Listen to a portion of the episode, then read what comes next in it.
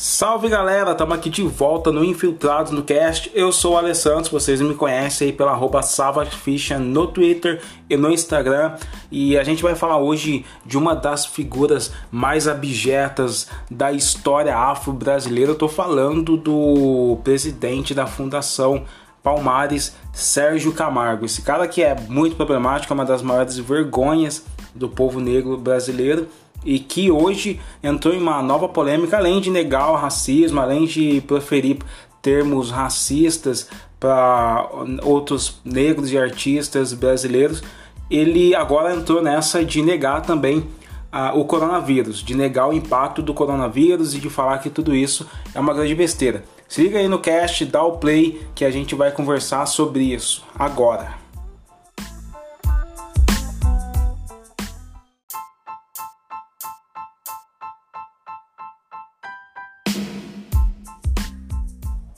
Antes de começar, é importante lembrar que o Infiltrados no Cast já está disponível no Spotify. Você pode assinar, compartilhar com seus amigos, pedirem para eles assinarem também. Tudo isso aí vai apoiar o podcast a crescer. Em breve a gente também vai estar no Google Podcast e no Deezer, tá bom? Vamos lá para o nosso papo.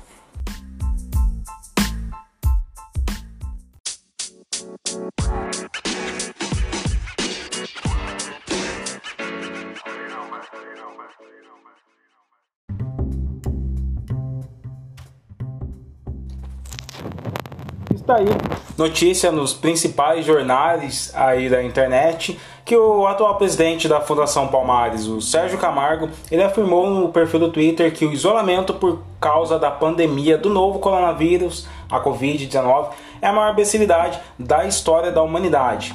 Ele minimizou isso escrevendo exatamente assim no Twitter. Confinaram 99% da população em casa para vencer um vírus que mata em torno de 1% dos infectados. O isolamento, exceto para os que são do grupo de risco, precisa ser imediatamente suspenso.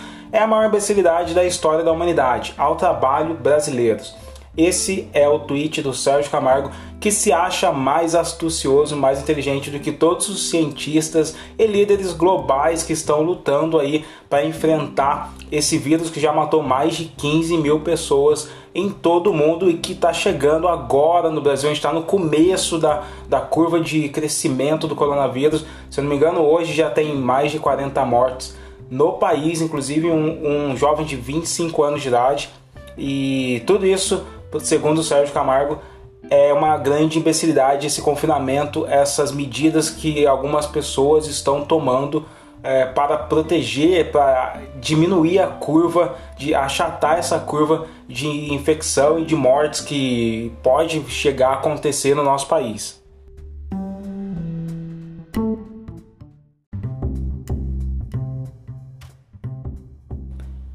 O Sérgio Camargo, né, famoso aí por negar os impactos da escravidão na sociedade brasileira, inclusive chegou a, a proferir a ideia de que a escravidão foi benéfica para os africanos, porque ela teria ajudado eles a evoluir como civilização. Né? E esse é um conceito que já era utilizado é, antes mesmo do movimento eugenista brasileiro. Você tinha o Conde Gobineau e vários outros intelectuais é, franceses e brasileiros também que, que compartilhavam da ideia de que a Europa era superior à África, né? Tipo, Nina Rodrigues já tinha escrito isso em 1890, eh, um pouco antes também, eh, inspirado na bibliografia de Lombroso. Eh, todo mundo já tinha esse consenso que é chamado de eurocêntrico, de que a Europa era superior. E aí, por, é, por aculturamento, por esse, esse conceito de de assimilação cultural, de todo mundo tá dos africanos tá sendo inserido ou sendo educados a partir dos conceitos portugueses, europeus, eles estariam evoluindo como civilização. Então essa, essa ideia do Sérgio Camargo, elas têm inspirações claras e declaradas por racistas, é, pelos criadores do racismo científico brasileiro. Inclusive, teve um movimento do Gilberto Freire que acreditava muito nisso, né? se não me engano, o Gilberto Freire ele foi contrário a, a, ao fim das colônias é, europeias na África, ali em 1950, 1960, quando estava começando a descolonizar ele foi meio contrário a isso, porque ele também achava que essa relação dos africanos com os europeus seria civilizador, né? Seria seria um pouco ajudaria os africanos a entrar no compasso da modernidade. Esse mito da modernidade sempre promoveu o pensamento eurocêntrico, colonizador, e a gente vê ele é, declarado pelo atual e vergonhosamente o presidente da Fundação Palmares, que é o Sérgio Camargo.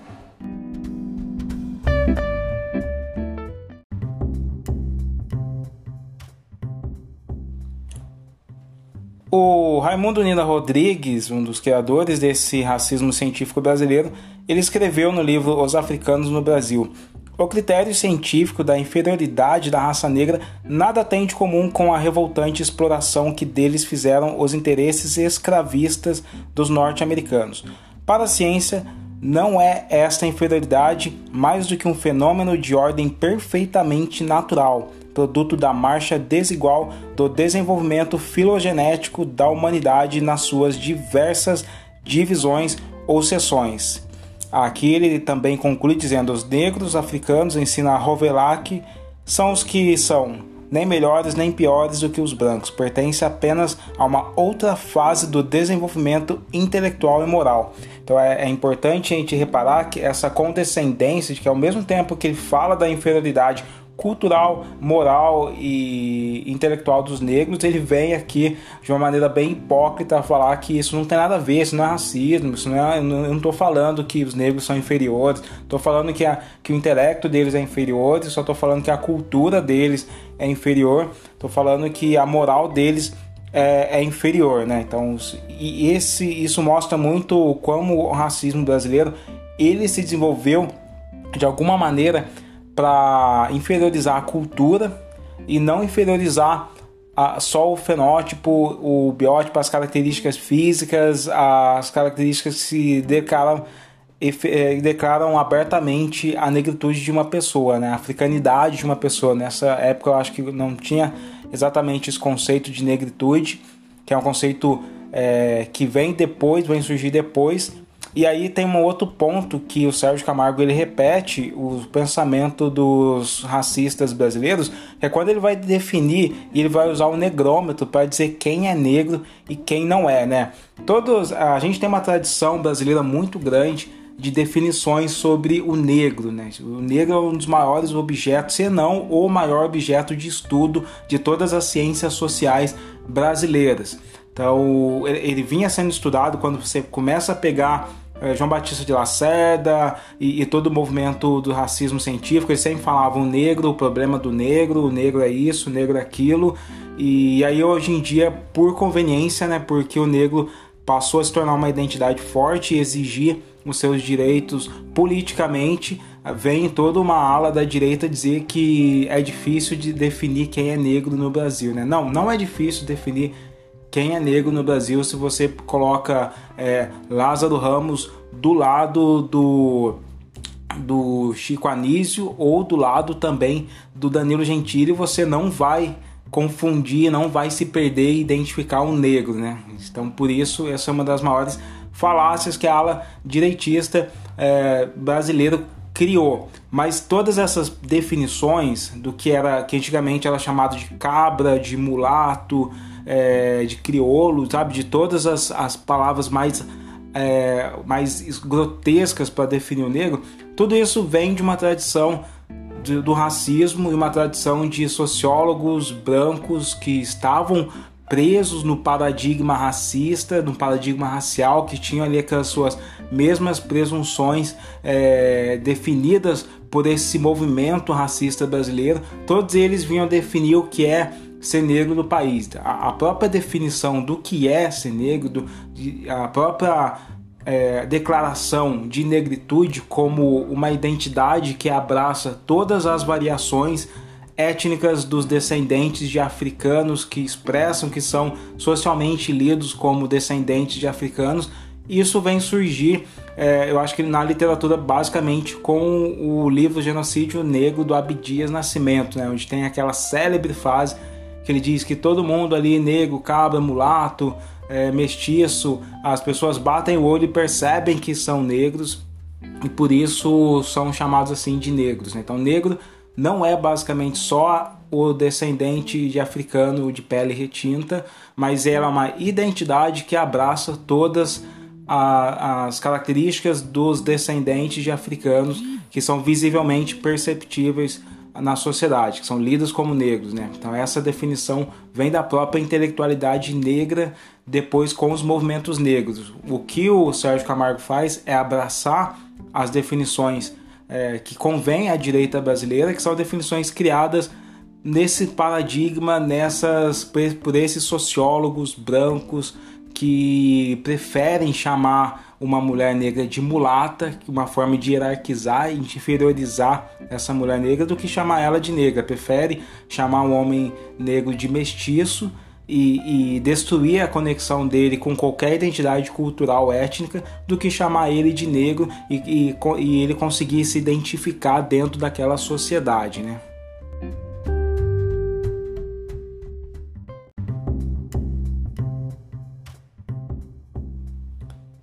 Muito me incomoda o fato de que o Sérgio Camargo ele bebe dessas inspirações que, se você estuda um pouquinho o movimento do racismo científico brasileiro, você percebe, conecta totalmente as falas dele, os tweets dele, com o movimento racista brasileiro.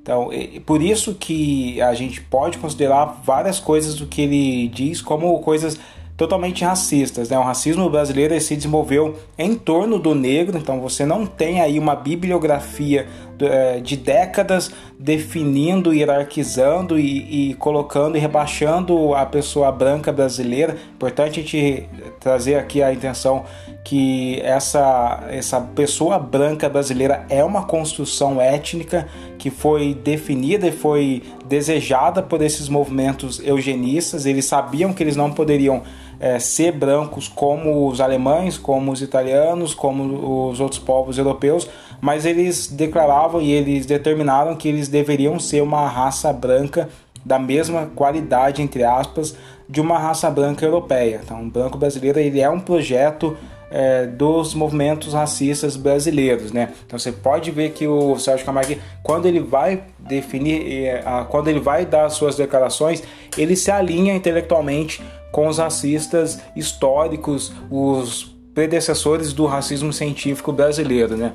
Isso é o maior problema para mim, porque ele não tem uma intelectualidade negra, independente de ser de esquerda ou de direita, porque é, obviamente sim, nós sempre vamos discordar de pessoas de esquerda e de pessoas de direita, isso é uma coisa muito natural é, dentro do nosso cenário político, essa polarização vai acontecer, mas eu até que dou assim um certo ouvido quando encontro um negro de direita que bebe da intelectualidade negra de direita, que isso também acontece e, e principalmente nos Estados Unidos você tem um histórico de republicanos negros da direita e de pessoas que talvez elas não estavam conectadas a partidos políticos, como o Partido Republicano, mas que ela estava ali proferindo alguns ideais do capitalismo. E nos Estados Unidos você tem muitos negros capitalistas que fizeram história e que mudaram a história do seu povo através do capital. Então, se você pega um negro que ocasionalmente fala de alguns nomes que foram da do que a gente poderia chamar de direita, mas que são negros, mas que têm experiência de vida negra, e no Brasil a gente tem vários antes da, da, antes da redemocratização do Brasil, a gente teve movimentos negros no, no país que foram liberais, monarquistas, a gente tem uma quantidade, é, uma constelação muito grande de movimentos negros, de intelectuais negros. Então você poderia citar alguém que parte da sua experiência de vida negra, mas não é o que o Sérgio Camargo faz ele é um cara totalmente eurocêntrico, então ele, ele expressa ideais que o Marcus Garvey, por exemplo, que seria que é um cara que é um predecessor do, do pan-africanismo, mas que ele utilizou o poder do capital para promover a, a, a, libertação do povo negro americano, ele chamaria isso de negro aculturado. Por que o negro aculturado? Porque ele está totalmente enveredado na cultura do colonizador. E, e, aquele negro que que fala muito das músicas clássicas, das belas artes, da, daquele conceito eh, racista também. e epistemicida, que é de alta cultura e, e, baixa cultura, é um conceito que não existe, que não é mais utilizado na academia, porque é um, um conceito super, é um preconceito, é super discriminador e que não faz sentido algum. Mas você vê que o Sérgio Camargo ele usa esses ideais é, da colônia também, fala das músicas clássicas dele, mas sempre falando de pessoas brancas ali, e, e, e aí ele não entende nada da cultura negro popular brasileira, por isso ele é um negro que ele não tem uma intelectualidade negra, né? ele é um negro que o Marcos Garvey chamaria de negro aculturado, né? Marcos Garvey mesmo, ele é um grande, um grande é, exemplo de um negro que usou o capital, já falei sobre isso para a libertação do seu próprio povo. Se você não conhece a história do Marcus Garvey, se liga que eu vou contar, ela é muito legal.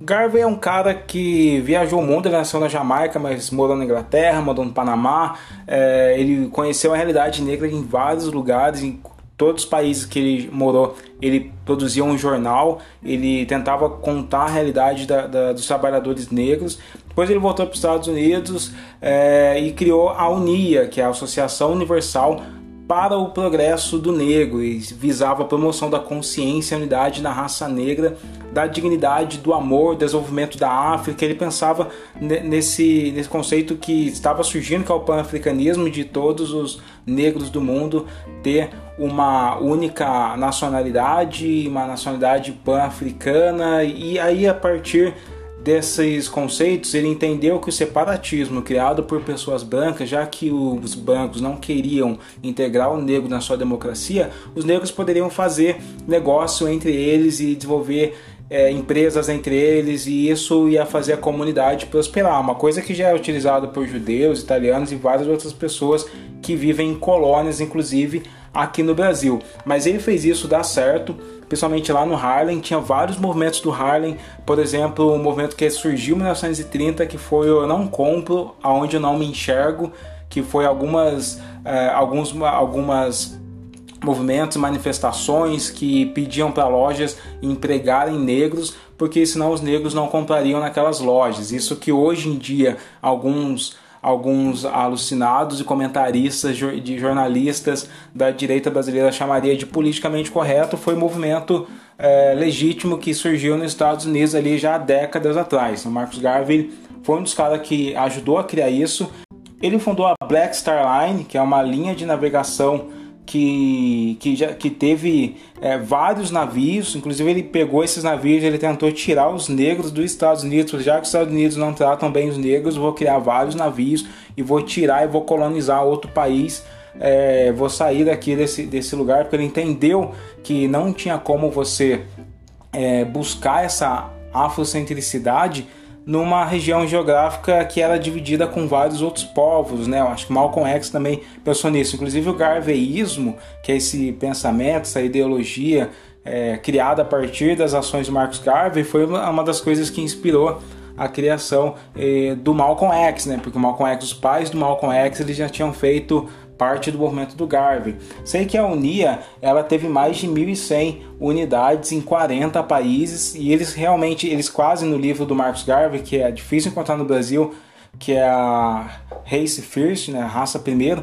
ele, ele vem falar que ele tentou comprar terras no Mato Grosso aqui e aí o governo se mobilizou e fez seus decretos de leis para impedir a imigração de pessoas negras aqui no nosso país, né? Então Marcos Garvey é um cara que ele juntou muita grana e fez isso acontecer e quase libertou o povo negro, infelizmente, como a gente conhece pela história, toda vez que o negro tenta a sua própria emancipação, o governo trabalha contra, o governo trabalhou contra, processou o Garvey por tentou processar ele por fraudes, ele acabou, o movimento dele acabou totalmente se dissolvendo e ele morreu depois sem ter concluído todo o seu plano. Mas era um cara que produziu muita coisa intelectualmente, ele chegou a produzir, ah, na época que ele estava é, com a Unia, hino, um hino universal dos negros, a declaração dos direitos dos, dos povos negros em todo o mundo. Ele produziu vários jornais, inclusive o jornal dele, que, é, que em português chamava Mundo Negro,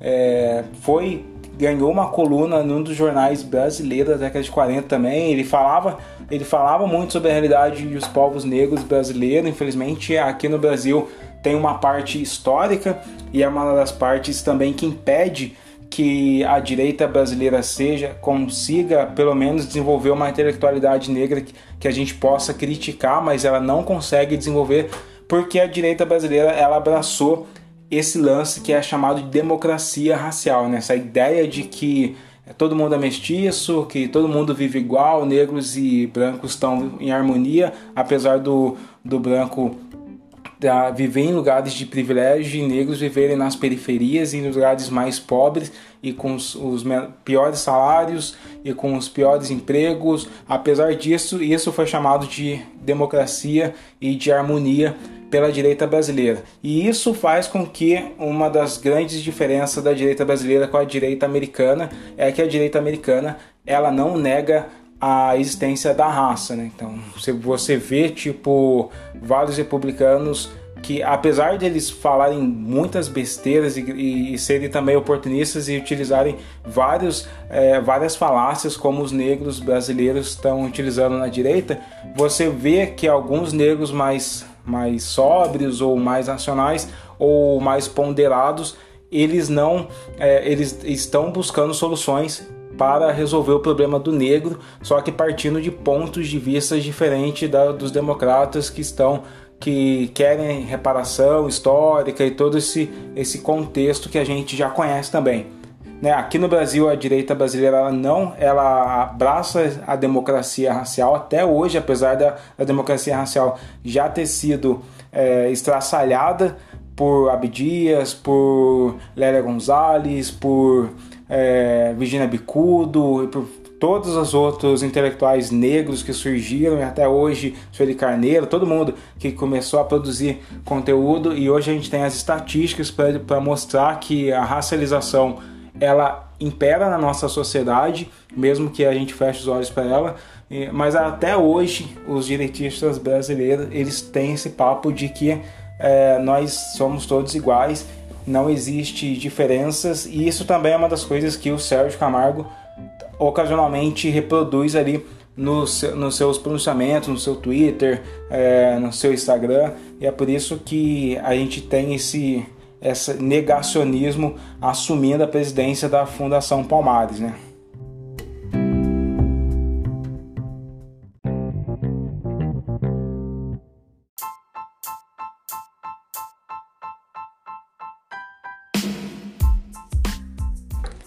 Então é isso aí, eu não espero nada de bom vindo do Sérgio Camargo, ele é um cara que ele foi colocado na Fundação Palmares para destruir e para desarticular tudo que os movimentos negros estavam construindo nas últimas décadas né, e, e não estavam conseguindo totalmente por conta de alguns problemas é, também de alinhamento com o pessoal da esquerda, mas estavam, mas tinham espaço, estavam batalhando, algumas coisas foram construídas, sim, as cotas vieram e vários outros, e a propagação, na verdade, de, de, de várias outras culturas, valorização da cultura popular negra brasileira, do samba, e a gente tava, tem muito para construir aí, isso vai ser desarticulado com esse cara que foi colocado ali. Eu não posso chamar ele do que eu gostaria porque eu não tenho advogados para me defender. Então, mas vocês já devem saber, vocês podem utilizar nas redes sociais todas as aquelas palavras que a gente sabia, que a gente sabe